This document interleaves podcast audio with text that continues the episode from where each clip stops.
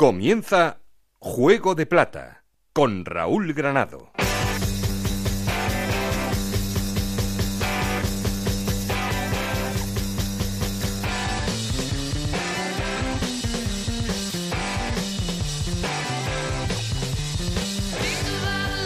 ¿Qué tal? Muy buenas, bienvenidos a Juego de Plata, el podcast de Onda Cero en el que os contamos todo lo que pasa en Segunda División.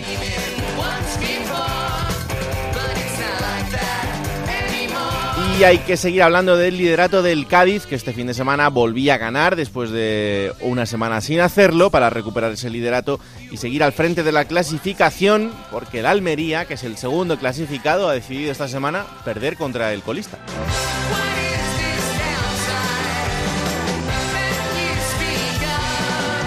Tercero es el Zaragoza, cuarto el Huesca, quinto el Girona y sexto el Elche. Son los equipos que ahora mismo estarían en los puestos de playoff de ascenso a Primera División.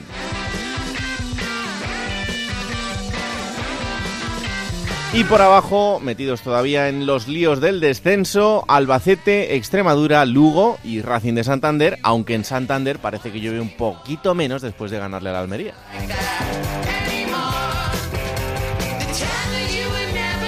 Luego vamos a intentar explicaros qué pasa con esos papeles de Panamá y el sueldo de Luis Advíncula, algo bastante surrealista, una historia en la que me da la sensación de que los actores están jugando a un juego que les viene bastante grande a todos, incluido Advíncula.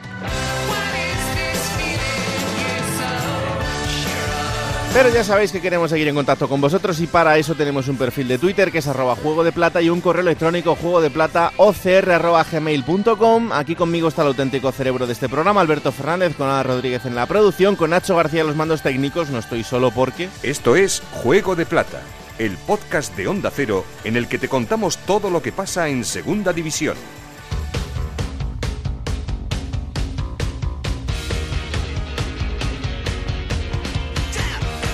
Y vamos a arrancar poniendo en orden resultados y clasificación después de esta jornada 27. Ana Rodríguez, ¿qué tal? Muy buenas. Muy buenas, Raúl. Jornada 27 que comenzaba con esa victoria del Racing de Santander 0-1 en Almería. 2-4 ganaba el Tenerife al Extremadura. 1-0 la victoria del Girona ante el Huesca. 1-2 ganaba el Cádiz a Las Palmas. Empate a 0 entre el Zaragoza y el Fuenlabrada. Empate a 1 entre el Albacete y la Ponferradina. 0-1 ganaba el Deportivo de La Coruña al Alcorcón, empate a 2 entre el Sporting de Gijón y el Miradé, Mirandés, empate a 2 también entre el Lugo y el Elche, empate a 1 entre el Rayo Vallecano y el Oviedo y la remontada 2-1 del Málaga ante el Numancia. Con estos resultados el Cádiz Sigue líder con 52 puntos, segundo el Almería con 46, los dos en puestos de ascenso directo. Zaragoza con 44 puntos y un partido menos, Huesca con 43, Girona con 41 y Elche con 40 puntos en puestos de playoff por el ascenso. Séptimo es el Fuenlabrada con 38 puntos, octavo el Numancia con 37, noveno la Ponferradina con 36, que son los mismos que tiene el Mirandés, eso sí, el Mirandés con un partido menos, décimo primero es el Rayo Vallecano con 35 puntos y un partido menos, décimo segundo Las Palmas también con 35 puntos, décimo tercero el Alcorcón con 34 puntos, decimocuarto el Deportivo de La Coruña con 33 puntos, decimoquinto el Tenerife con 32, que son los mismos puntos que tiene el Sporting de Gijón, decimoséptimo el Málaga con 31 puntos, decimoctavo el Oviedo con 29 y en puestos de descenso Albacete con 29 puntos y un partido menos, Extremadura con 26, que son los mismos que tiene el Lugo, y colista el Racing de Santander con 24 puntos. Bueno, un puntito esta semana para el Zaragoza. Puntito mal, Puntito mal. mal, En porque- casa. Ay, con un penalti fallado, eh, esas cosas que no pueden pasar y que era ponerte otra vez, bueno, otra vez no, era ponerte en ascenso directo, pero Claro. no llega ese momento. Y esta No semana eh, tenemos lo que podría ser perfectamente un playoff, porque es el tercero con el sexto. O si es verdad, no lo había pensado, pero es verdad, sí, sí, hay que ir a Elche. Claro. ir a Elche. Partido de ida del playoff sería. Sí, sí, efectivamente. sí. No, no, no será partido fácil, ¿eh? No, no, no, pero es que el Elche juega muy bien al fútbol, por Sí. favor. Sí, sí, no, ya me acuerdo la Romanera además que costó mucho, fue un... Creo que fue un gol de penalti que señaló el VAR, puede ser algo así, cuando metíamos los penaltis. Ay, madre. Volverán a entrar, volverán a entrar, no te preocupes, no te preocupes. Sí, hay que confiar. Claro que sí. Hay que confiar. Bueno, vamos a empezar el repaso por las ciudades, como siempre, con la llamada líder. El líder es el Cádiz, el Cádiz que esta semana ganaba a la Unión Deportiva Las Palmas, aunque otra vez con un resultado bastante apretado, y ganaba 1-2. Compañero en Cádiz, José Antonio Rivas, ¿qué tal? Muy buenas. ¿Qué tal, Raúl? Muy buenas. Bueno, lo importante es seguir arriba, lo importante encima es sumar otra vez de 3 en 3. pero es verdad que el partido fue ajustadito. Sí, pero bueno, eh, lo importante como tú dices, ¿no? Que acaba, parece ser esa mala racha, esa especie de cuesta de enero y de final de diciembre que había pasado el Cádiz, se vuelve a reencontrar con buenas sensaciones, eh, el equipo parece que, vuelve a funcionar, eh, que tiene pólvora, incluso que los fichajes de invierno pues empiezan a aportar, sobre todo en el caso de Malvasic que ya fue titular el otro día, y bueno pues eh, además la jornada pues evidentemente le vino de dulce, con lo cual le vuelve a aumentar la, las diferencias con los perseguidores y vuelve a tener un poquito más de, tranquilidad, ¿no? Porque ya veía ahí a los rivales que se iban acercando y parecía que cundía un poco el nerviosismo y bueno, pues ahora parece que, la diferencia vuelve a ser eh, importante para tener un, un, poco de colchón. De todas formas, eh, a pesar de que ya después de este partido, pues he leído a aficionados de, de otros equipos vía redes sociales, pues prácticamente dando ya por ascendido al Cádiz, aquí no se piensa eso ni muchísimo menos. De hecho, el otro día el discurso de Cervera en rueda de prensa dijo textualmente que aunque fuera impopular, pero que él lo que celebraba es que el equipo había cumplido el primero de los objetivos ya en mm. febrero, que era la salvación, con lo cual, pues fíjate cómo, cómo van las cosas por aquí. Mm, claro. Sí, la verdad es que escuché esa declaración y es verdad que es impopular porque la situación del Cádiz es la que es, pero también es cierto que, se cumple ese objetivo a partir de, los 50 puntos del que hemos hablado siempre. Em, esta semana también hemos conocido la renovación de Fali y además por bastante tiempo. Sí, sí, porque está siendo un futbolista muy importante desde que llegó. Fíjate que llegó para las cuatro últimas jornadas de, la temporada pasada por, eh, por una lesión, eh, hacía falta un central. Vino en principio como cedido por el Nazis de Tarragona, pero luego, bueno, es que fue titular en esos partidos y directamente es que es de esos futbolistas que se ha ganado muy rápido el cariño de la afición por su, por su garra, por su actitud en el terreno de juego. Incluso, bueno, pues que está jugando prácticamente lesionado, lo comentábamos el otro día que es un futbolista que eh, Cervera destacado, que soporta incluso bastante bien el dolor en el terreno de juego y, hombre, eso es algo que conecta muy rápido con, con la afición del Cádiz. Además han hecho para anunciar su renovación un vídeo muy bonito, eh, porque ya que estamos por aquí en, en, Carnaval con el concurso y demás, pues había Fali tanto en el Estadio Ramón de Carranza como en el Gran Teatro Falla, en los dos ahí eh, posando con la camiseta del Cádiz y anunciando su renovación. Eh, lo que me preocupa un poco más, y es verdad que tanto el propio interesado como Manolo Vizcaíno han dicho que no habría problema por, todo esto, pero sigue pasando el tiempo, es que Álvaro Cervera sigue sin renovar. Sigue pasando el tiempo, es verdad, y parece que ni siquiera haya una primera toma de contacto para ello. Eh, bueno, pues de momento desde todas las partes lo que se transmite es lo que tú estabas comentando, tranquilidad, que ya habrá tiempo, que primero lo deportivo, pero lo cierto es que ahora mismo Álvaro Cervera eh, es totalmente libre para negociar también con cualquier eh, equipo que, quiera contratarlo y hombre yo creo que cartel tiene, ¿no? Porque después de estos cuatro años en el en el Cádiz eh, y de su rendimiento, de sus resultados, seguro que, que hay muchos equipos interesados. Él está harto de decir que que está muy bien en Cádiz, que ha encontrado su sitio, que le encanta la ciudad, de hecho está muy muy integrado en todas las, las costumbres de la ciudad y demás, pero bueno, mm, al final es un profesional y se tendrá que, que dejar, llevar por los cantos de sirena, si es que lo hay. Mm. Em, y bueno, por último, el pasado lunes en el Transistor, José Ramón de la Morena entrevistaba a Quique Pina. Eh, entre muchas de las cosas que, hablaron los dos y que comentó Quique Pina, em, la verdad es que le lanzó un dardo bastante envenenado a Manolo Vizcaíno, al, presidente actual del Cádiz, eh, directamente le llamó víbora. Dijo, es como las víboras que acaricias y te inyectan el, veneno lentamente. Eh, también dijo que tenía intención de recuperar el control y la gestión del Cádiz. Bueno, eh, esto, José Antonio, viene de muy atrás. Es de, bueno, esa relación que había entre los dos y que se perdió. Explicaba aquí que Pina que mm, era una de las decepciones que había sufrido al entrar en, en prisión durante 17 días. Lo que menos necesita el Cádiz ahora mismo es estar convulso en lo institucional, claro.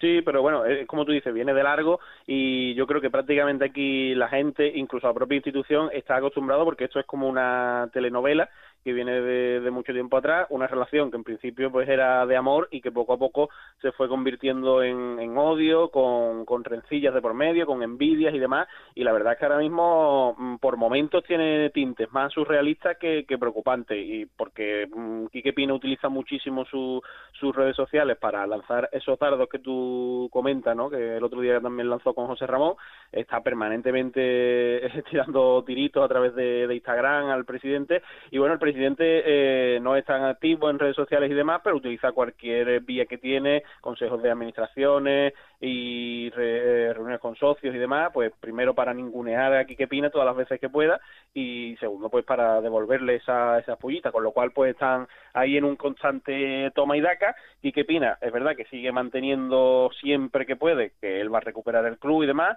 eh, tienen ahí varios procesos judiciales abiertos eh, el uno mm. con el otro y bueno pues cuando se resuelva todo esto pues a saber dónde está el Cádiz ¿eh? lo mismo está en primera que si en segunda o a ver Bueno, pues vamos a ver qué pasa en este sentido, pero la verdad es que en este momento precisamente lo que menos necesitaría es una convulsión en lo que tiene que ver con lo institucional. Pero, pero yo te digo, es una, es una convulsión, Raúl, que es verdad que existe, pero eh, está mm, lleva ahí tanto tiempo que, que, la gente como que la tiene ahí aparcada y está acostumbrada a ella y ahora mismo es que no molesta, ¿eh? Bueno, está ahí, pero nadie le hace mucho caso. Pues atentos estaremos. El Cádiz el próximo fin de semana tendrá que recibir al Málaga en ese derby andaluz. Eh, tenemos derby porque, por cierto, ha sido declarado de, alto riesgo. Eh, los aficionados del Málaga han pedido más entradas de las que se le ha mandado, así que bueno, en principio partido bonito y esperemos que no haya incidente, por supuesto. Pues desde luego que es lo que tiene que pasar. Gracias, José Antonio, un abrazo. Un abrazo. Hola, Alberto Fernández, ¿qué tal? Muy buenas. ¿Cómo estás, Raúl? Bueno, pues eh, hablando de un Cádiz que sigue al frente, un Cádiz que es verdad que no termina de ser ese equipo contundente que hemos visto en otras fases de la temporada, pero que sigue acumulando puntos. Bueno, la victoria en, el campo de la Unión Deportiva Las Palmas fue meritoria. Además, eh, me gustó la aportación de Álvaro Jiménez, salió de, refresco, eh, tuvo una ocasión de gol muy clara, provocó el penalti y yo creo que le puede dar un plus si funciona y se encaja el Cádiz en lo que queda de temporada. Y destacar varias cosas, Raúl. Eh, no en forma de resultados, pero sí en forma de juego parece que el Sporting está mejorando. El otro día hace un buen partido contra el Mirandés, se llega a poner 1-2 el conjunto Jabato ganando y mejoró en el juego el Sporting. Es verdad que Ganceo me va a decir, bueno, pues hmm. que si, si no gana ni en el Molino, en el Mirandés, pues pero yo creo que puede ser uno brote verdes, no lo sé, pero puede ser un indicio de que el Sporting al menos mejore en el juego.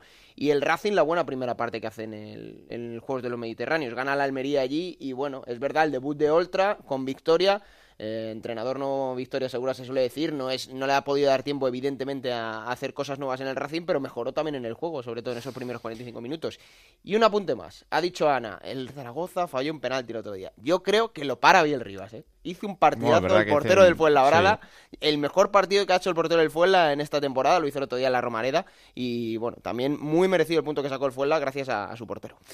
Bueno, pues vamos hasta Almería porque eh, decía Alberto y destacaba esa victoria del Racing de Santander. El Racing le ganaba al Almería, es decir, el segundo perdía contra el colista. Eh, solo había ganado dos partidos en lo que llevamos de temporada el Racing de Santander y por eso, pues evidentemente hay que preguntar qué está pasando en, en Almería. Compañero Juan Antonio Manzano, ¿qué tal? Muy buenas. Hola, ¿qué tal, Raúl? Muy buenas. Y primera victoria fuera de casa de la temporada, ¿eh? del Racing de Santander, que no había sumado ni un solo triunfo, ¿no? Hmm, la verdad es que sí. Y con una Almería que lleva ya tres partidos sin, sin ganar.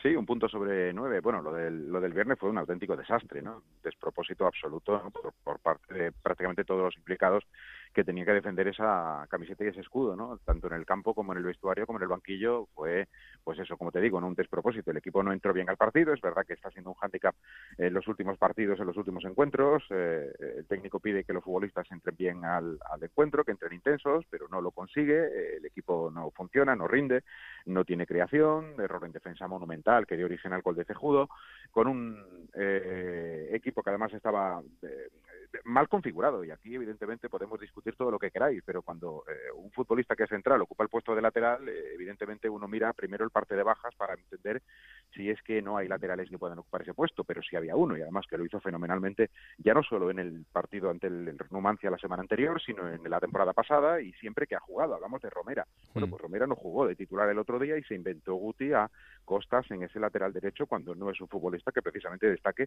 ni por su velocidad ni, bueno, pues por, por, por condiciones precisamente de, estar subiendo y bajando permanentemente la banda, ¿no? Con lo cual no, no, no se entendía demasiado. Y, a partir de ahí, pues llegaron otra serie de elementos, como no jugar con la mejor pareja de atacantes en punta como es Juan Muñoz y Darwin, dejó al sevillano, luego dijo en rueda de prensa que para dar descanso, ¿no? Porque tenía que jugar el partido de Huesca. Bueno, pues, pues bueno, ya está, pues si la decisión del técnico pues se respeta y ya está, pero no se comprende, ¿no?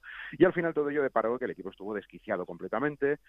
Eh, la primera parte desastre, algo mejor en la segunda, con la entrada un poco de Valentín Bada para darle orden, pero sin pegar arriba, con un Racing muy ordenadito, con un Racing, bueno, pues que, que, que, hizo lo que tenía que hacer, se aprovechó de las debilidades eh, del partido y las preparadas en la propia convocatoria eh, y en el propio eh, en la propia alineación eh, del técnico rojo y blanco el rendimiento de los futbolistas fue bastante malo y al final como digo ese cóctel solo tenía que llevar solo podía llevar a un lugar no que era la derrota del equipo rojo y blanco y al final bueno pues aprovechar ese penalti parado por Biel Rivas hmm. en el Fuenlabrada del Zaragoza pues para ver cómo todavía el equipo sigue segundo probablemente hubiera seguido por el tema del coeficiente de goles no pero bueno por lo menos con los dos puntos de ventaja que, que hacen un que, que haya lo que no está viendo durante todo el año en Almería, ¿no? que es tranquilidad, calma, mesura, todo está viendo, viendo con mucha prisa, con una exigencia fuera de lugar. Y, precisamente lo que necesita el equipo es tranquilidad, calma, dejar a la gente trabajar con, en paz, eh, que, se pueda exprimir todas las virtudes y tapar los efectos que pueda tener individualmente cada futbolista, pero, pero eso está siendo realmente complicado y es precisamente lo que se demanda, lo que pretende eh, el entorno, pero es que en el club parece no entenderlo demasiado. Em, es verdad que Guti hace unas semanas ya lo escuchábamos aquí, eh, pues lo hizo públicamente, a broncar a los jugadores y, el decir que em, no estaba de acuerdo con, con lo que estaba viendo, pero eh, no sé hasta qué punto también eh, hay una desconexión eh, entre jugadores y el entrenador, algo así, porque no, no, no estamos viendo que, el, equipo empiece a, sacar los resultados y, más después de los refuerzos que, ha tenido, el mercado de fichajes, bueno, gente que debería estar mostrando otro rendimiento. Sí, eh, es que esa reflexión que haces tú la hace todo el mundo porque es absolutamente coherente con los acontecimientos, ¿no? Cuando el equipo en Soria hace un partido simple y llanamente de segunda división, puede ganar y al final, pues por las circunstancias, lo que sea, eh, termina empatando, pues oye, creo que hay que dar el valor que corresponde a ese encuentro. Y de pronto aparece el técnico y da un zarpazo con la mano abierta al equipo al completo, desde el primero hasta el último, eh, tirando por los suelos prácticamente lo que se había hecho, que no era nada más y nada menos que lo que hacen la mayoría de los equipos en la segunda, intentar estar lo más sólidos posibles y justamente el viernes, que el equipo estuvo lamentable, pues eh, saca la cara por los futbolistas o intenta hacerlo. O sea, es una sensación un poco de, descoordinación en cuanto al mensaje y en cuanto a los hechos. ¿no? Eh, la reflexión que tú haces eh, la hacemos todos. Yo quiero pensar que no es así y, que al final todos están en el mismo bando, están en el mismo barco y están por el mismo objetivo me cuesta pensar lo contrario, pero, pero evidentemente mm, es también muy difícil que el aficionado que escucha una rueda de prensa y escucha la siguiente y luego ve los tres últimos partidos por no ampliar un poco más la horquilla, pues se encuentra con cosas que no terminan de cuadrar demasiado.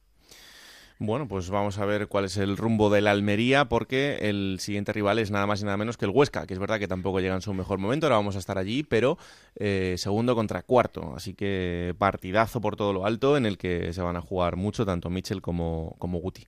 Lo contamos. Manzana, un abrazo.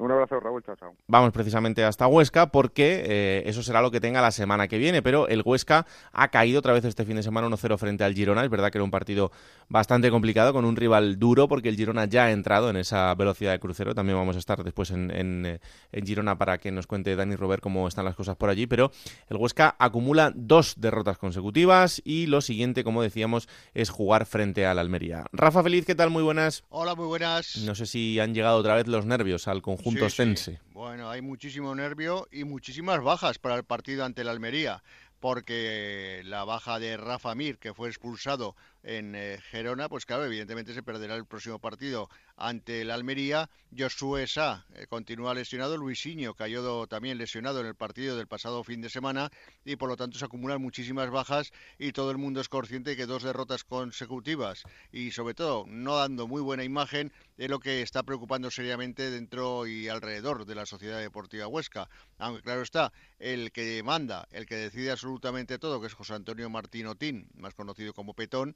Mientras él no se ponga nervioso, pues todo el mundo tranquilo. Y de momento, pues a esperar a la Almería el sábado, donde se espera nuevamente que se registre una gran entrada en el Alcoraz, como viene siendo habitual, y a intentar ganar los partidos de casa, que es donde de verdad se está mostrando serio y riguroso la, la Sociedad Deportiva Huesca. Pero sí que hay nervios, sí, sobre los resultados, porque te das cuenta que viene la Almería, después se va a Vallecas, es decir, dos rivales complicadísimos para el momento actual que está atravesando el equipo que entrena, que entrena Michel. Hmm. Em, eh, claro, es que si a la Ponferradina le ganas y después vas a Girona y pierdes con el Girona, pues bueno, pero claro, después de perder con la Ponferradina, encadenar otro seguido, ese es el, problema, claro. Claro, no, no, está claro de que bueno, toda la temporada está demostrándose muy débil cuando juega fuera de casa, pero eh, los últimos partidos sobre todo pues eh, se han notado muchísimas carencias en el equipo que no son normales y eso lo está acusando muchísimo la Sociedad Deportiva Huesca que si bien los otros resultados se están acompañando para que no se vayan en la tabla clasificatoria, por ejemplo el caso de la Almería o el propio Zaragoza que empataba en casa, pero también es cierto que el Zaragoza tiene un partido menos, que eso se va a solventar el próximo miércoles a las 9 de la noche en Miranda de Ebro, pero eh, ven la tabla clasificatoria y ven que todavía si se gana este sábado la Almería se podría empatar con ellos. Y pues ese es el, el, gusto que le deja al equipo, ¿no? Que a pesar de que no jugar bien lejos del Alcoraz, está viendo cómo no se le están escapando los rivales y eso da un poquito de tranquilidad a, a la afición sobre todo y a todo lo que rodea al club. Bueno, pues pendientes de lo que pase en ese partidazo del fin de semana y en el Zaragoza, lo hablábamos antes con, con Anita, eh, y lo decías tú ahora también, el Zaragoza que empataba este fin de semana frente al Fuenlabrada, en un empate, la verdad que eh, un empate a cero con, con bastante poco relumbrón eh, en ese partido y pensando en, en, lo que viene por delante. Sí, sí, pensando ya en el siguiente partido, en Elche, y mientras acaban de confirmar ahora mismo el Real Zaragoza que tiene una lesión Cagagua, por lo tanto va a ser baja un tiempo también, a lo mejor un par de semanas como mínimo porque tiene una lesión muscular y por lo tanto no podrá jugar el próximo partido en Elche. Además está a la espera de que quizás el jueves ya se incorpore Burgui, jugador del Alavés en calidad de cedido de momento al Real Zaragoza para cubrir la baja de Javi Ross que como sabes eh, con esa lesión que tiene se va a perder todo lo que resta de temporada y claro, las lesiones están también mermando en este caso al Real Zaragoza que en el mercado de invierno ha quedado a falta de algún jugador, quizás por banda, que estaba eh, pidiendo mm. el, técnico Víctor Fernández, el, el caso de Gaisca Larrazábal, ya sabes, el jugador del Atlético Club de Bilbao, que reconocía al director deportivo que estaba viniendo hacia Zaragoza, pero que a mitad de camino se lo pensó mejor y se volvió otra vez a Bilbao. Y que finalmente pues no va a jugar en el Real Zaragoza. Y claro, lo que dijo Víctor, tenemos lo que tenemos, pero no podemos permitirnos el lujo de, perder ni un solo hombre hasta final de temporada. Y sin embargo, pues ya ves que las lesiones están mermando al Real Zaragoza, que a pesar de ello está dando la cara a cada encuentro y lo sacó adelante. El caso más preocupante es el de Luis Suárez, porque a todo lo que se le une hubo rumores este fin de semana de que quizás el Fútbol Club Barcelona lo querría tener para sustituir a Luis Suárez, al otro Luis Suárez, hmm. pero eh, finalmente de momento no se ha hecho para la tranquilidad de toda la afición del Real Zaragoza y su club, el eh, club inglés, el Brasburg, del equipo al que pertenece, ya ha dicho que no va a venderlo absolutamente a nadie, que el año que viene va a jugar en Inglaterra en el equipo inglés y que no esperen en el fútbol español ningún club tenerlo, sino que va a ser de su propiedad la próxima temporada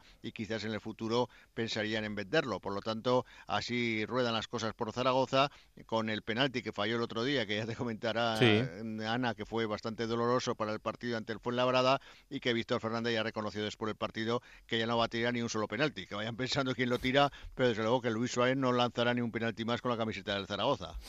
Bueno, pues así está la actualidad de los equipos de Aragón. Así que la semana que viene estaremos pendientes de los dos porque van a tener dos partidos, muy buenos partidos el fin de semana. Tercero contra sexto y eh, cuarto, en este caso el, Huesca, que eh, como os decimos, la próxima semana tendrá que recibir al Almería. Así que cuarto contra segundo. Un abrazo, Rafa. Un abrazo para todos. Y para colmo, Raúl, al Huesca lo vacuna un ex del Huesca, Samu Said, que marcó para el Girona. No, la verdad es que a Michel le está poniendo las cosas complicadas a los ex, porque su amigo Bolo con la Ponferradina ¿También? se lo hizo pasar complicado hace un par de semanas. Luego tiene ese enfrentamiento con el Rayo, vamos a ver cómo termina. O sea que es verdad que, eh, bueno, pero cuando tienes tantos amigos en el fútbol, pues al final también esto es, complicado, porque lo raro es que no te enfrentes a alguno de ellos. Vamos hasta Girona. Allí la verdad es que ha cambiado mucho el viento porque eh, es todo lo contrario. Son dos victorias consecutivas. Este fin de semana el Girona ganaba 1-0 al Huesca y ya es quinto en la clasificación ha cambiado muchísimo esto eh, con solo unas semanas de, diferencia, porque la verdad es que el Girona ha ido poco a poco y ya es verdad que está en, esa velocidad que, queríamos ver a, este, a este equipo. Compañero Dani Robert, ¿qué tal? Muy buenas. ¿Qué tal, Raúl? Hombre, la verdad es que me pinta de otra manera ya. Sí, bueno, la verdad es que sí, porque esta montaña rusa, desde que ha llegado Martí, primero muy bien, luego una serie de resultados muy malos, parecía que también se quería echar al entrenador, pero bueno, ahora con estas dos victorias, pues la verdad es que hay síntomas y además de mejora, ¿no? Primero de todo el estado de ánimo, porque de estar a 11 puntos del ascenso directo están a 5 y nada, se ha recortado en dos jornadas. Sobre todo la actitud defensiva también, eh, riesgo ya es el portero titular, eh, Juan Carlos Llanó, y hace dos partidos seguidos que no encaja un gol y sobre todo el espíritu colectivo, porque se gana sin que marques tu Ani, que esto sí que es noticia. No pasaba desde el 28 de abril del 2019. Madre de Stuani, así que imagínate. Eh, y de hecho es lo que hace falta, ¿no? Eh, que alguien meta goles aparte de, él, porque, bueno, sí que lo metió Samu Said ahí en el 94, pero hay muchos jugadores como Brandon, sobre todo, eh, Gallar, eh, Josabet, que también tienen que entrar, ¿no? En la dinámica de marcar goles. Hmm. Pero bueno, parece que esto va viento en popa, a ver lo que dura. Oye, hablaba ahora Rafa Feliz de mm, esos rumores de que Luis Suárez pudiera ser el sustituto del otro Luis Suárez. Se ha hablado mucho también de Stuani, no sé cómo está la situación por allí y sobre todo si se ha habido un poco de nervios. Sí, bueno, a mí me comentan que desde el club hay tranquilidad, porque bueno, al final la cláusula es de 20 millones, no sé, parece difícil que el Barça se gaste 20 millones en un jugador de 33 años, que sí, que va a meter goles, pero bueno, que lo va a usar mm, para estos meses, ¿no? Al final, supongo que el gran fichaje del Barcelona lo va a hacer en verano. Así que parece difícil, pero bueno, sí que es verdad que hay este canguelo, ¿no? Como comentábamos ahí en el Radio Estadio, porque bueno, Stuani mm, le va a dar goles seguro, ¿no? Al Barcelona si lo ficha, porque fíjate, en primera división metió casi 20 en las dos temporadas, en esta lleva ya 20 y todavía estamos en el mes de febrero, así que es gol asegurado, pero bueno, ya te digo, lo que me comentan desde el club es que están tranquilos, que nadie del Barcelona se ha puesto en contacto con ellos y en principio hay tranquilidad sobre ese tema. Bueno, pues eh, vamos a ver también qué pasa en, estos días, porque eh, ya sabéis que todo eso depende de que a Dembélé le den un parte de baja de más allá de cinco, meses, y que los médicos de la federación lo, estimen oportuno. Así que vamos a ver qué pasa y si en ese caso el Fútbol Club Barcelona decide reforzarse con delanteros que están eh, en segunda división.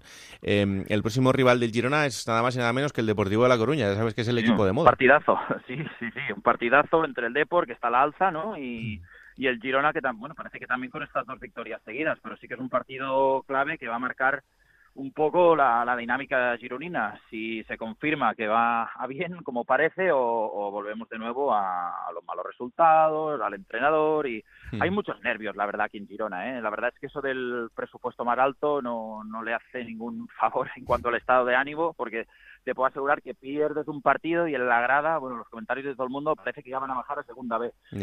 no, bueno, eh, el, problema es que este equipo en la primera vuelta ha perdido mucho, o sea, ha perdido 10 partidos, que es una cifra que, a estas alturas, pues evidentemente te, va lastrando, ¿no? En esa recuperación, pero es verdad que las sensaciones son bastante mejores, ¿no? Y que em, tiene jugadores como para, para estar bastante, bastante mejor, pero... Y se ha reforzado, además, ahora con Brandon y con, con Rivera también, el famoso medio centro defensivo, que se decía que ni Diamancán, ni Granell, ni Gumbau podían hacer esa función. Se ha pichado a, ese jugador ahí en el medio campo y en principio también tiene que hacer que el equipo mejore. Bueno, pues eh, atentos estaremos al partido del fin de semana porque jugar ahora mismo contra el Depor es, un partido importantísimo y, muy complicado eh, a tener de, de, la racha que tiene el conjunto de Coruña, que también vamos a estar allí ahora en unos minutos. Gracias Dani, un abrazo fuerte. Un abrazo. Bueno, a ver, intento explicaros eh, todo el asunto del Rayo Vallecano y Advíncula. Eh, fácil no es, porque como casi todo lo que pasa en este club, eh, no podía ser sencillo. Advíncula ya sabéis que vino cedido la temporada pasada desde Tigres, en México, y el Rayo Vallecano tiene una opción de compra que podía ejercer durante este verano para quedarse en propiedad con el jugador. Vale, el Rayo ejerce esa opción de compra. Opción de compra por la que paga 2,4 millones de dólares, que son 2,17 millones de euros. A partir de ahí todo normal, pero eh, lo que se ha descubierto es que el Rayo, además de este dinero, paga 1.800.000 euros que ingresa en una cuenta en Panamá, con un intermediario que tiene su residencia fiscal en Panamá y que es el antiguo representante de Luis Advíncula que es Ronald Baroni. Entonces, eh, ese dinero viaja hasta Panamá y a partir de ahí, pues, Ronald Baroni sabe lo que tiene que hacer con ese dinero, que es eh, ingresárselo a Luis Advíncula en otra cuenta que tiene abierta en, Panamá. ¿Por qué el Rayo ingresa ese dinero? Bueno, pues em, de esos 1,8 hay millón y medio que se realiza en seis pagos y que sería una especie de comisión por el fichaje. Eh, esto no es ilegal. Los clubes pagan comisiones a los representantes, incluso a los futbolistas, como prima de fichaje. Lo hemos visto en, en muchísimas operaciones. Y esto no es ilegal en cuanto a lo que tiene que ver con la manera de proceder deportiva. Luego ya será la Hacienda española la que tenga que investigar si aquí hay un delito fiscal o no.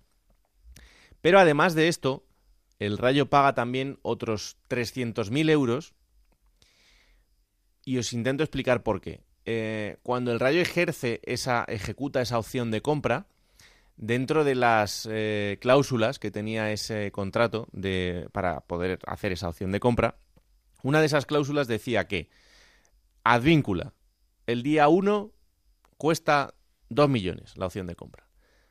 Pero el día 8, es decir, una semana después, ya no cuesta 2 millones, ya cuesta 2 millones 300 mil euros, es decir, 300 mil euros más. Y el Rayo, sabiendo que tenía esa cláusula, espera una semana para pagar 300.000 euros más. No parece que sea lo más adecuado. ¿Por qué pagar 300.000 euros más por un jugador que ya sabes que vas a ejercer esa opción de compra? ¿Dónde van esos 300.000 euros? ¿Para quién son? Preguntas que evidentemente no tenemos la respuesta. La respuesta solo la pueden saber ellos y de repente Advíncula cambia de agente. Entonces, los nuevos agentes le dicen, oye Luis, esta situación hay que regularizarla, porque vas a tener un problema, sobre todo un problema fiscal. Cuando Advíncula intenta regularizar todo esto, es cuando surge el problema, porque eh, desde el rayo le dicen que no, que esas cantidades que le están pagando en Panamá, si se las tienen que pagar en España, pues evidentemente no sería lo mismo, sería bastante más elevado y la nueva representante de Advíncula decide denunciar. Denunciar ante la federación y denunciar ante la liga. La federación eh, lo que hace es dar traslado de todo esto a la Fiscalía Anticorrupción. Y la liga lo que hace es darle traslado al juez de disciplina social, Manuel Rivero, que es el mismo juez que llevó en su día el caso del Reus y el caso del Elche. Y en este momento estamos, en el que se ha interpuesto esa denuncia y en el que hay que esperar a ver qué pasa.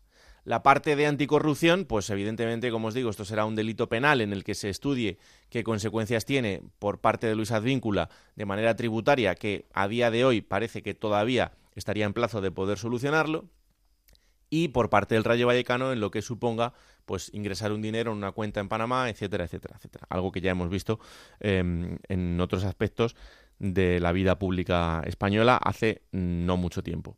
Y por otro lado está lo que diga el juez de disciplina social de la liga en la parte deportiva. La parte deportiva que puede ser desde que no pase nada hasta que haya eh, una sanción para el rayo con un expediente en el que la temporada que viene el límite salarial baje considerablemente para el rayo, con lo que eso os imagináis que puede suponer para confeccionar una plantilla, hasta que la liga habrá dos expedientes sancionadores.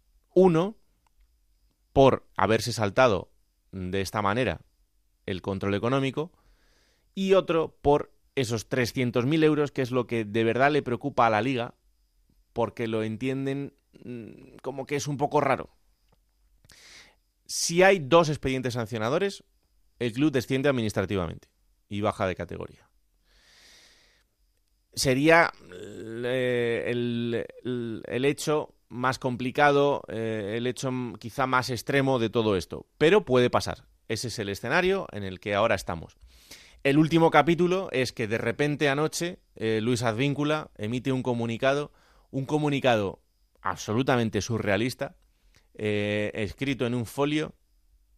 Él sube una foto del folio a sus redes sociales, un folio que está mal escrito con un tachón, en el que dice que él no ha denunciado, que no ha autorizado a su representante a denunciar al Rayo y que el Rayo le ha pagado siempre de manera limpia y cristalina.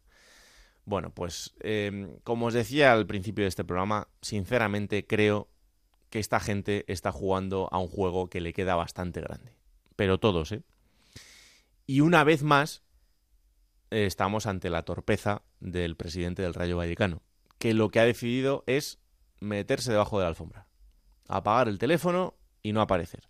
Hombre, yo creo que es un hecho mm, de una gravedad tan importante como para que, por lo menos, utilice sus canales oficiales del club para emitir un comunicado de tranquilidad o no, simplemente dando una opinión y saliendo a defender la institución que está presidiendo, porque lo único que eh, eh, vemos en el día de hoy es aficionados que se preguntan dónde está la gente que está al frente de su club.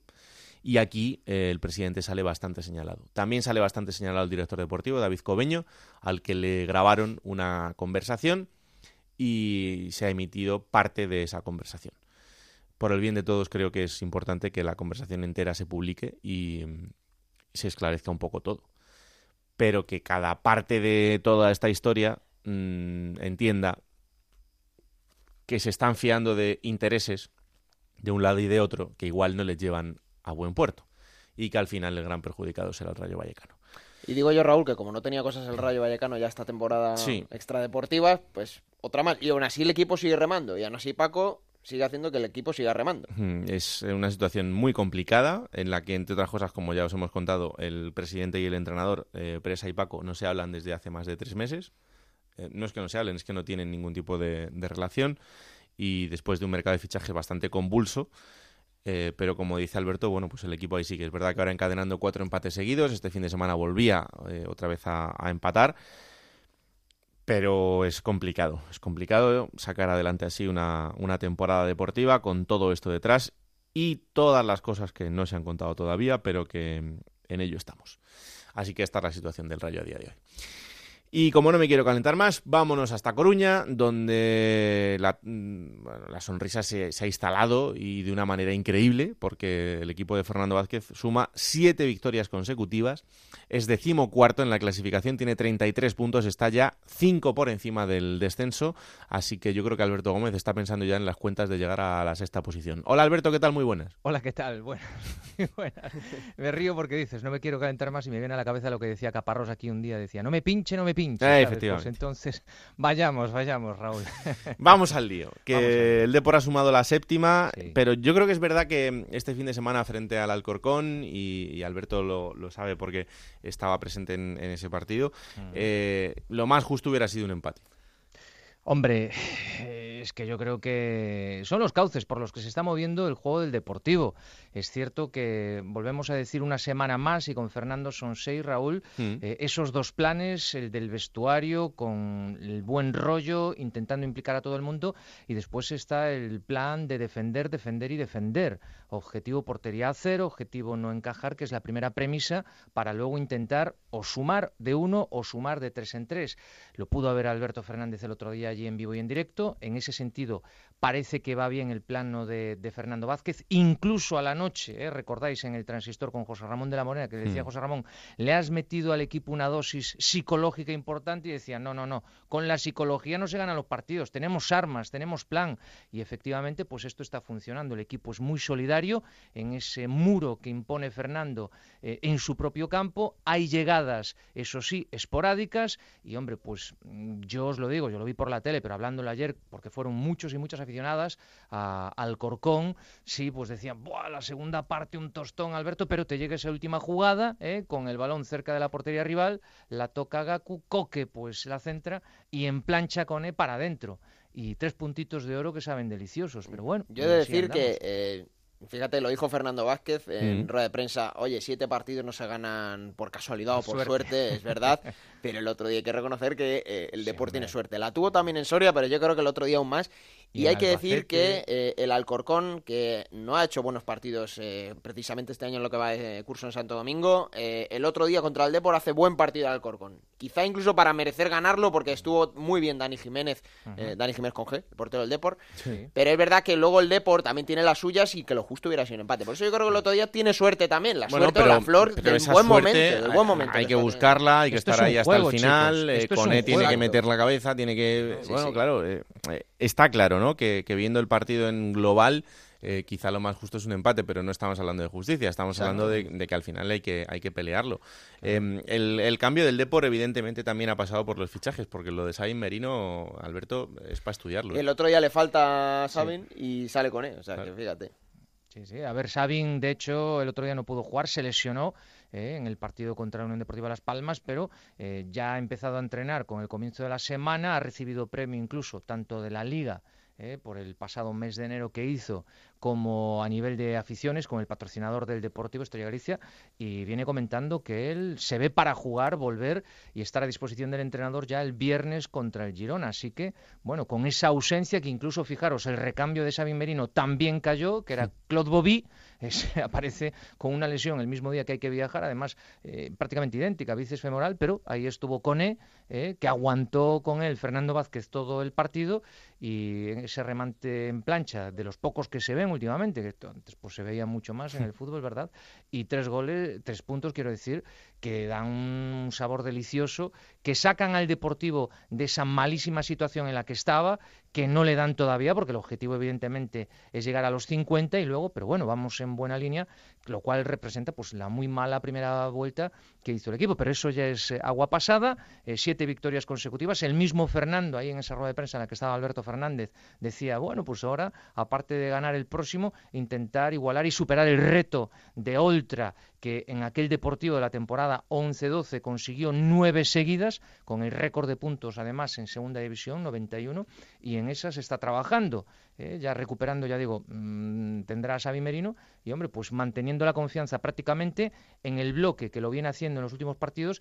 Aquí, pues eh, hay un discurso de Fernando, ya daremos el próximo paso y el paso adelante, a lo mejor es prescindir de uno de los cinco defensas para dotar un poquito más al equipo de centro del campo para arriba y también eh, no intentar recuperar tanto el balón atrás, porque esa es otra eh, conclusión clara que nos queda del plan de Fernando. Raúl Granado, ¿quieres el balón? Tómalo, tómalo, toda la posesión para ti. Yo estoy para defenderme bien y luego intentar aprovechar mi oportunidad, porque las estadísticas también están ahí. el Hombre, Deportivo claro. no pasa del 40% de posesión. O sea que, que bueno, pues. No, y, Fernando eso- Vázquez lo dijo el otro día que él había jugado adrede a entregar el balón al Alcorcón. Yo quiero decir una cosa más, Raúl. El otro día en el Radio Estadio lo comentábamos con Collado. Ujú.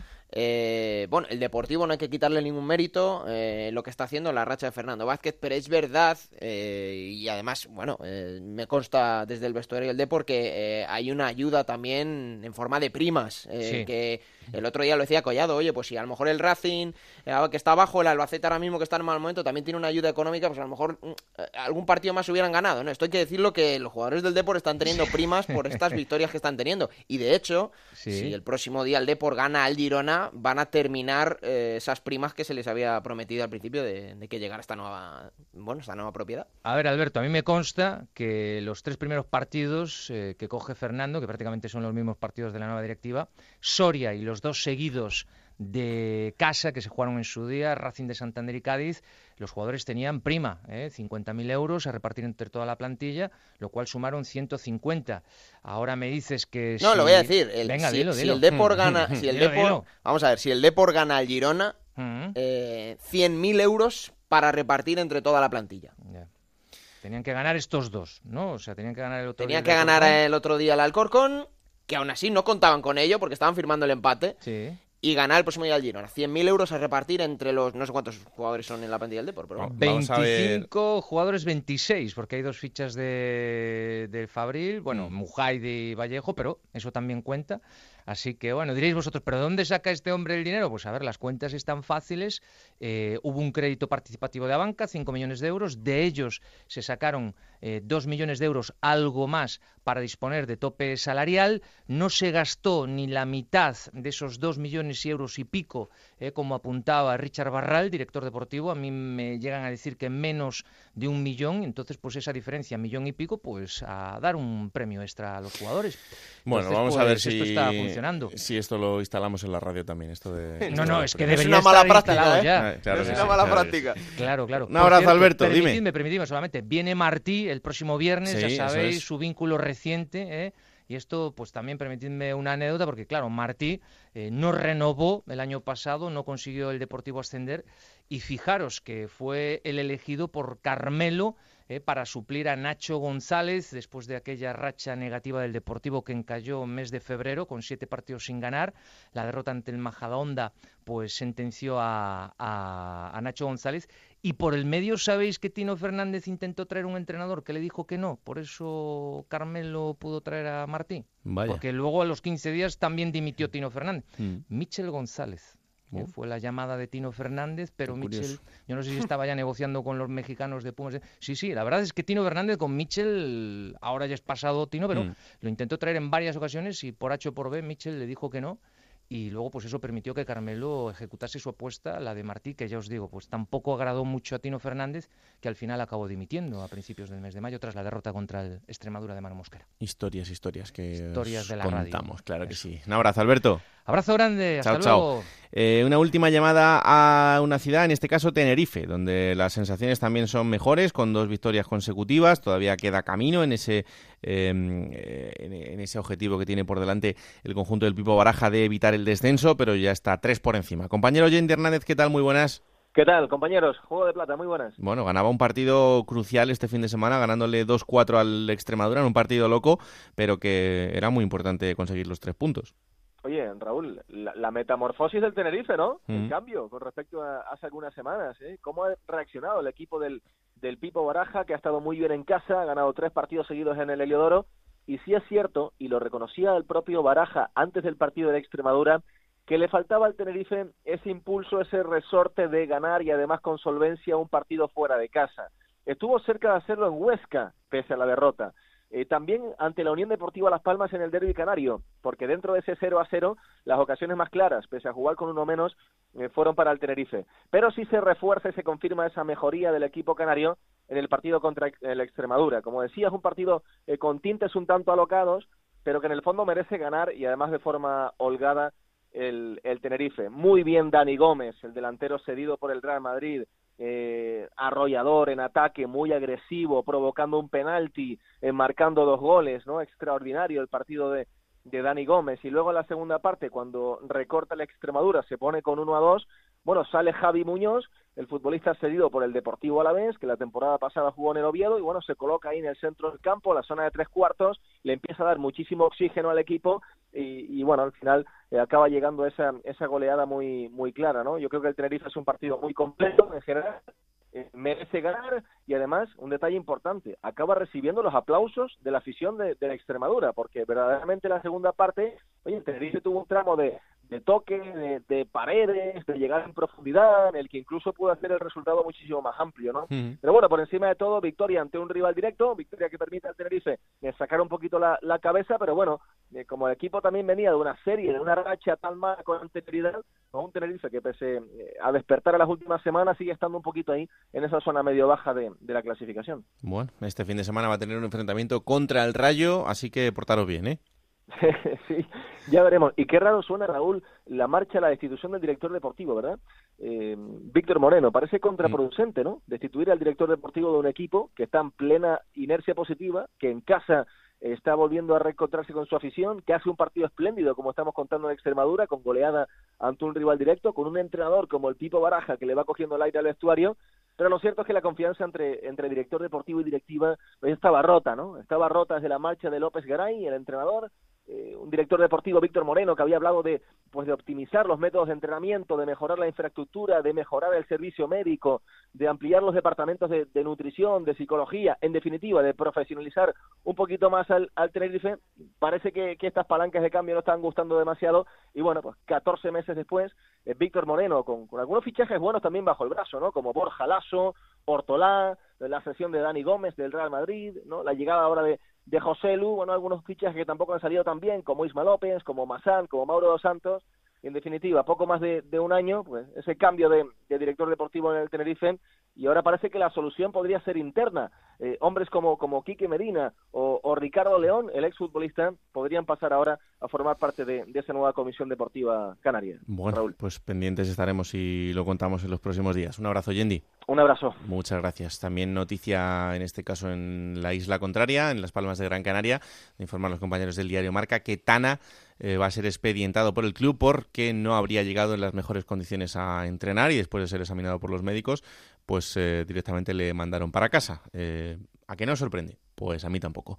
Eh, y momento para la entrevista. Esta semana hemos elegido al Lugo como protagonista después de que el conjunto lucense haya empatado a dos contra el Elche. La verdad que con bastante mala suerte porque lo normal hubiera sido ganar ese partido. pero apareció Nino y en dos minutos decidió darle la vuelta al partido y, empatarlo. Eh, pero el Lugo sigue en ese camino por intentar salir del descenso en esta posición complicada. Ahora mismo es penúltimo en la clasificación. Tenemos comunicación con uno de sus jugadores, con Serge Leuco. Hola ¿qué tal? Muy buenas. Hola, muy buenas. Encantados de recibirte aquí en Onda Cero, en Juego de Plata. Eh, bueno, pues la verdad que eh, una pena, ¿no? Ese, empate, porque, como decíamos, el Lugo pasó por momentos en los que incluso eh, pues se pudo haber el partido. Sí, la verdad que la sensación con la que nos fuimos fueron de, haber perdido dos puntos, ¿no? Porque se nos puso el partido muy de cara, el equipo hizo muy bien y pues al final del partido, quedando 8 o 10 minutos, pues el equipo con cansancio, pues nos, nos supimos lesionar los últimos minutos y bueno, también teniendo un, un buen equipo enfrente, hicieron la cosa muy bien y no pusieron muy difícil. Hmm. Em, esto puede ser también uno de los motivos de, de la marcha del equipo, que, que haya momentos en los que, eh, bueno, pues el, el, verte mal, el verte abajo, a vosotros dentro del campo también nos pueda pesar psicológicamente. No, no creo, porque si no, al final, yo creo que al final juega contra un equipo también muy potentes, gente que también se juega mucho y tiene que estar concentrado los 90 minutos, que son los que duran los partidos. Bueno, ahora 100, 105, porque al final con el VAR hay mucho momento de parar y tiene que estar muy concentrado eh, para llegar fresco al final del partido. Hmm. Ya te digo, creo que más es un tema de, de concentración mental, de llevar el partido hasta el final. No pensar que el partido lo tienes muy controlado, porque si te fías, pues te puede pasar lo que no pasó ayer.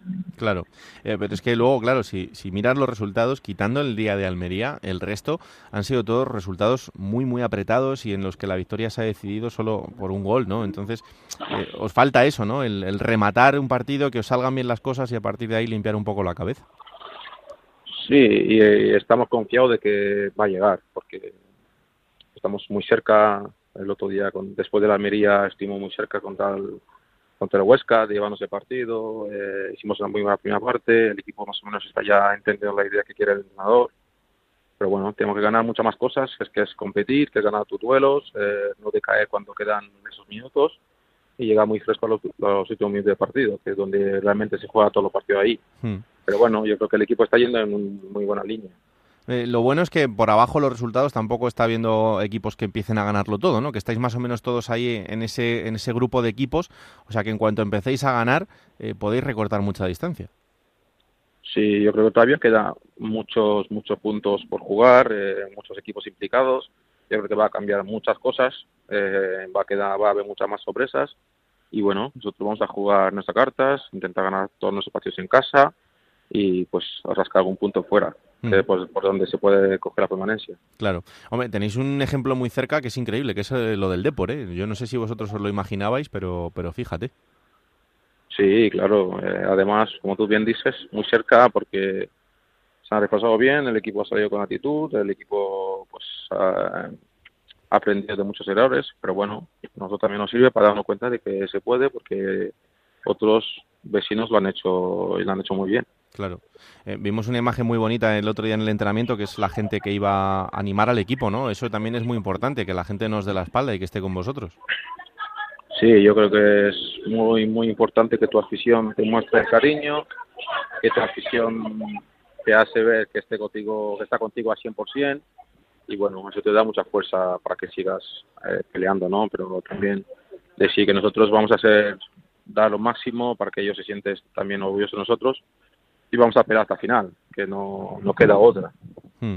Eh, el próximo rival va a ser el Fuenlabrada, tenéis que venir hasta, hasta la capital de España, hasta Madrid. Bueno, el Fuenla también ha entrado en una fase un poco más irregular, aunque estando eh, arriba, pues parece que se lleva mejor, ¿no? Pero eh, por ahí es por lo que igual también tenéis que empezar a intentar ganar ese partido, ¿no? Por jugar con ellos, con que están consiguiendo también resultados peores en las últimas jornadas. Bueno, Fuenlabrada es un, es un muy buen equipo, lo han demostrado, están donde están, ha sacado puntos muy importantes en campos muy difíciles. Yo creo que va a ser un rival muy complicado por su forma de jugar y que apretar mucho.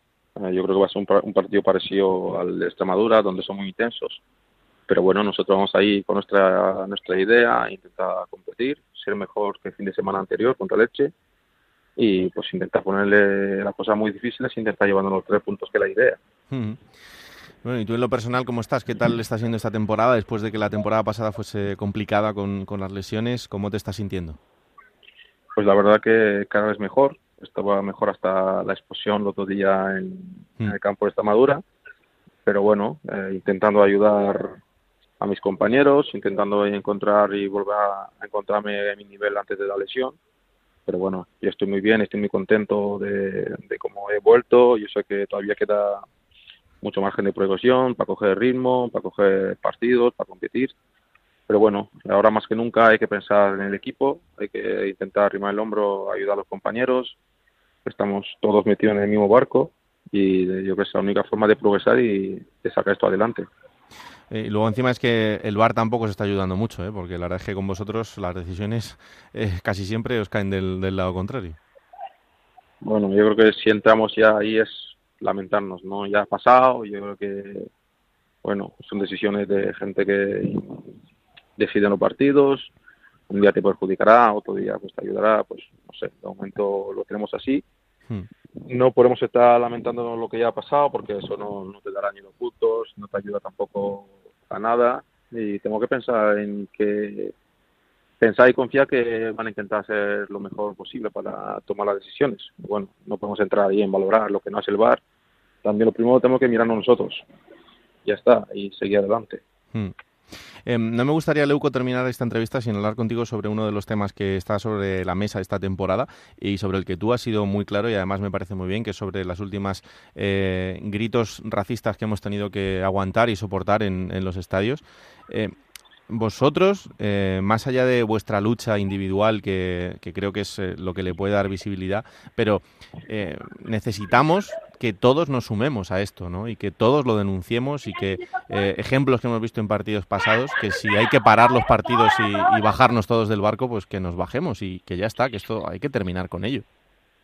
Yo otro día en prensa, cuando me preguntaron sobre el tema, yo creo que fui muy claro. Yo dije lo que pensaba realmente que esta lucha, eh, como tú bien has dicho, no es solo de jugadores de raza negra. Claro.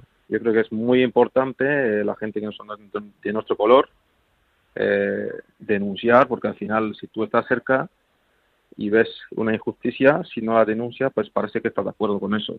Y yo creo que vosotros, si me entiendes, vosotros son, los, son los que realmente son los, los que realmente nos ayudaríais un montón en, en la lucha, ¿no? Pero bueno, yo creo que también hay que decir que está ocurriendo menos que antes, cada vez está ocurriendo menos, pero sigue pasando. Entonces, eh, vale, yo creo que la liga, yo creo que los estadios de fútbol, yo creo que los recintos deportivos, pues también están haciendo muchas campañas, haciendo muchas cosas para que esto no ocurra, ¿no? Y ojalá que algún día, pues, no hablemos más de esto. Va a costar, seguro que va a costar, porque al final cada uno nace donde ha nacido, cada uno tiene una educación diferente, cada uno entiende la vida su, con su forma de ser y también eso hay que aceptarlo. Eh, tendremos que seguir luchando, eh, no, no acabar porque si tú ya te, tiras la toalla pues te habrán ganado, ¿no? Yo creo que eso no va a pasar. Mm. Pues eh, esto al final es un problema de educación y esperemos que poco a poco eh, a la gente le vaya entrando en la cabeza que estas cosas sobran, no solo en el deporte, sino en la vida en general, tanto los insultos racistas como los insultos homófobos y el resto de cosas que hacen eh, solo para vejar a las personas y, no tratarlas como eso, como personas y que, como lo que somos, al final todos exactamente iguales. Sí, porque al final el deporte tiene mucha repercusión, se ve en la tele, luego lo hablan el fin de semana por la radio, pues pues la gente da mucho por pero seguro, seguro que hay mucha mucha gente en su trabajo, en el colegio, eh, pues que lo sufren y como no, se han, no, son vistos, no hay nadie que los pueda defender, pues se van a casa eh, con un sentimiento de impotencia, ¿no? Porque no hay nadie que lo pueda defender. Nosotros tenemos la suerte que a partir de aquí tengo gracias a, tengo suerte pues de que hoy me hagas una entrevista y yo más o menos pues puedo decir lo que pienso, ¿no? Pero hay mucha gente que no pueden decir realmente nada y nosotros también tenemos que estar en ese momento pues para también ser su, su altavoz. Pues ojalá que entre todos lo podamos conseguir. Desde luego que desde los medios tenemos mucho trabajo por hacer en este sentido y, poco a poco pues también espero que, podamos ir haciéndolo, ir consiguiendo dar los pasos hacia adelante para que esta lacra termine de, una santa vez. Serge, ha sido un placer enorme hablar contigo estos minutos, que haya mucha suerte para el fin de semana y sobre todo para ese objetivo de la permanencia que ojalá pueda conseguir el Lugo, ¿vale? Muchas gracias, muy amables. Un abrazo muy grande. Un abrazo. Chao. Bueno, pues eh, Serge Leuco, el futbolista del Lugo, que ha mandado un mensaje claro y directo sobre la lacra del racismo que debemos eh, expulsar de los campos de fútbol cuanto antes y, entre todos. Venga, vamos a por la plata y el plomo. Plata o plomo. Soy el fuego que arde. Todo tuyo. He sufrido propuestas internas ¿eh? para darle el plomo este fin de semana no voy a decir de quién, pero alguien me ha sugerido que se le dé a Biel Rivas, el portero del fue la verdad que es verdad que a pesar de que hizo un buen partido... Entonces no ha sufrido propuestas, ha sufrido presiones. Bueno, no, tampoco vamos a decir que... O sea, presionado... Bueno, hizo buen partido, pero es verdad que a lo mejor exageró alguna acción, fingió... Bueno, algo feo. Pero no vamos a quitarle. Me mira ahora Ana Rodríguez, que ya vamos a decirlo, quién ha sido la que nos ha propuesto. No, el plomo va a ir para Rafa Mir, delantero del Huesca, que el otro día no hizo buen partido. No. Y no solo eso, sino que eh, en una acción suelta el codo eh, defendiendo, además, que no fue ni atacando para ser delantero a un rival del Girona en la cara, ve la cartulina roja y a la postre le termina costando el partido al Huesca. No en esa acción directa, pero deja al equipo con 10, se echa atrás y es cuando el Girona en los últimos minutos ataca y marca el partido. Por lo tanto, el plomo claramente para Rafa Mir. ¿Y la plata? Bueno, pues lo has nombrado hace un minuto. Eh, se le puso el partido muy de cara al Lugo con ese 2 a 0. Además, eh, empezando marcando en el Anso Carro, que no es fácil. Eh, buen partido del conjunto de Curro Torres, a pesar de que el otro día no estuvo en el banquillo, pero apareció Nino. En dos minutos, dos goles. Y es verdad que el equipo de Pacheta eh, lleva un muy buen mes y entre otras cosas es gracias a Nino que a pesar de sus años sigue haciendo goles, lo decimos aquí siempre, y creo que es un especial merecedor este fin de semana de, llevarse la plata. Claro que sí, máximo goleador histórico del Elche con esos dos goles ya en solitario. Venga, vamos a jugar un poquito. En Onda Cero, la Liga Juego de Plata Hamel, el primer campeonato oficial de Juego de Plata en Futmundo. Bueno, he tomado medidas drásticas. A ver. He acudido al mercado. He vendido, ¿eh? he vendido a, cinco patanes que tenía eh, ahí haciéndome eh, todo negativo semana tras semana. Y bueno, 54 puntos. vamos de, a poco, vamos de a poco, pero no pasa nada. bueno, no está mal, yo 58 puntos. Tengo un especial contrapunto porque tengo a Luis Suárez, delantero del Zaragoza, que me ha dado menos 5 puntos. Ah, claro. Pero tengo a Biel Rivas, que me ha dado 15 puntos. Entonces, bueno, 58 son los que he hecho pero lejos, 20 puntos en concreto, lejos de David Suárez Hernández, que con 78 ha ganado esta jornada de fútbol de la Liga Juego de Plata. Y atención Raúl, porque mm, terremoto en la general. Ojo. Juan Antonio Burgos, que llevaba casi dos meses como líder, ¿Sí? baja a la tercera posición. Bueno. Ahora mismo el líder de esta clasificación de la segunda Liga Juego de Plata de Fútbol es Vegeta Tafoya, eh, 18.822 puntos. La folla con Y, eh, Raúl, que veo que te ríes. Vegeta con 1822 puntos es el líder, seguido de Sergio G, 1816. Y con 1811 está ahí Juan Antonio Burgos.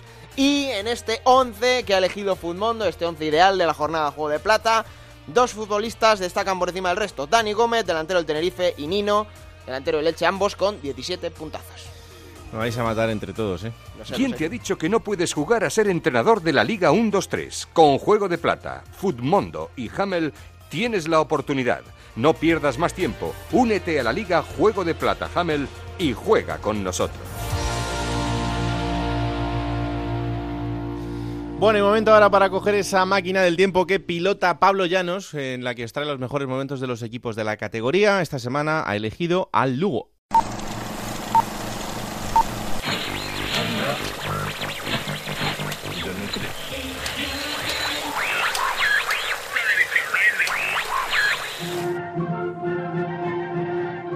3 de junio del año 2012, en plena crisis social y económica en España, la actualidad pasa por la situación de Bankia, el caso ERE, las protestas contra Bert y la preparación de la selección para la Eurocopa. Fuera de nuestras fronteras, las crisis en Italia, Grecia y las consecuencias de la revuelta de la última etapa de la primavera árabe copan toda la actualidad. Además, Euforia Telorín es número uno en todas las listas musicales. Sin embargo, en una ciudad al norte de España tienen una impresión un tanto distinta.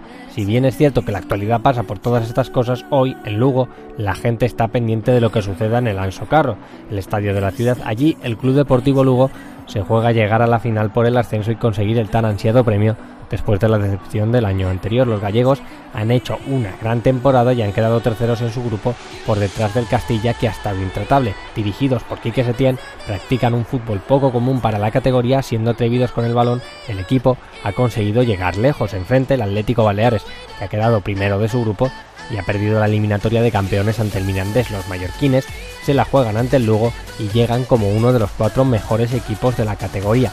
Que Setién salía con Diego Rivas, Aitor, Belforti, Fran Pérez, Manu, Iago, Rubén, Monti, Isma, Quero y Belencoso. Enfrente el Atlético Baleares con Biel Rivas, los ex del Sevilla, Antoñito y del Betis Dani. El partido comenzaba ya a los 17 minutos de la primera parte. Yo creo que Isma puede hacer hoyo que recupera balón Isma muy arriba, balón atrás para Quero, sigue Quero, Quero, Quero, y va el lanzamiento de Quero. Golazo. Gol,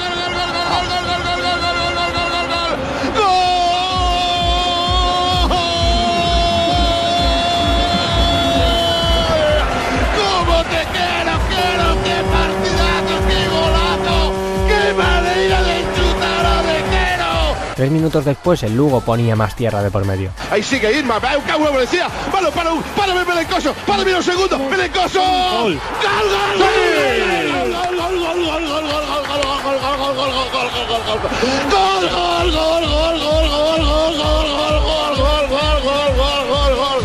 gol! El partido llegaba al descanso y el Lugo buscaba sentenciar la eliminatoria. 12 minutos después de la reanudación. O balón a la pequeña, fuera gol, gol, gol, gol, gol, tercero. Gol, gol, gol, gol, gol, gol, gol, gol. ¡Viva Argentina, Belforte! ¡Que viva Belforte! ¡Qué golazo balón parado! ¡Oh, tercero de Lugo! Dani anotaría un gol para los mallorquines, pero el marcador no se movería de ese 3 a 1, que parecía una renta amplia para ir a Mallorca. Allí empataron a cero. Después llegaría el Cádiz y aquella tanda de penaltis. Lo demás, como se suele decir, es historia. Venga, vamos allá con la próxima jornada, Alberto, será la 28. Que va a arrancar el viernes en Riazor a las 9 de la noche, Deportivo de La Coruña, Girona. El sábado a las 4 de la tarde, Huesca, Almería. A las 6 y cuarto, dos encuentros, Numancia, Unión Deportiva Las Palmas y Real Oviedo, Alcorcón. A las 9 de la noche en el Martínez Valero, Elche, Real Zaragoza. Para el domingo a las 12 del mediodía, dos partidos más. Fuenlabrada, Lugo y Mirandés, Albacete. A las 4 de la tarde, Cádiz, Málaga. Dos partidos a las 6 y cuarto, Ponferradina Extremadura y Racing de Santander, Real Sporting de Gijón va a cerrar la jornada a las 8 y media en el Heliodoro Rodríguez López, Tenerife, Rayo Vallecano. Pues ya sabéis, esto será el fin de semana, podréis vivirlo todo en Radio Estadio, el domingo el resumen en el Transistor y el martes estaremos aquí para repasar absolutamente todo lo que haya sucedido en una nueva jornada en Segunda División. Esto es Juego de Plata, el podcast que tenéis disponible cada martes a partir de las 5 de la tarde en Onda es para que lo compartáis, lo descarguéis y sobre todo le digáis a todo el mundo que existe este bendito programa que hacemos con tanto cariño. Que la radio os acompañe. Chao.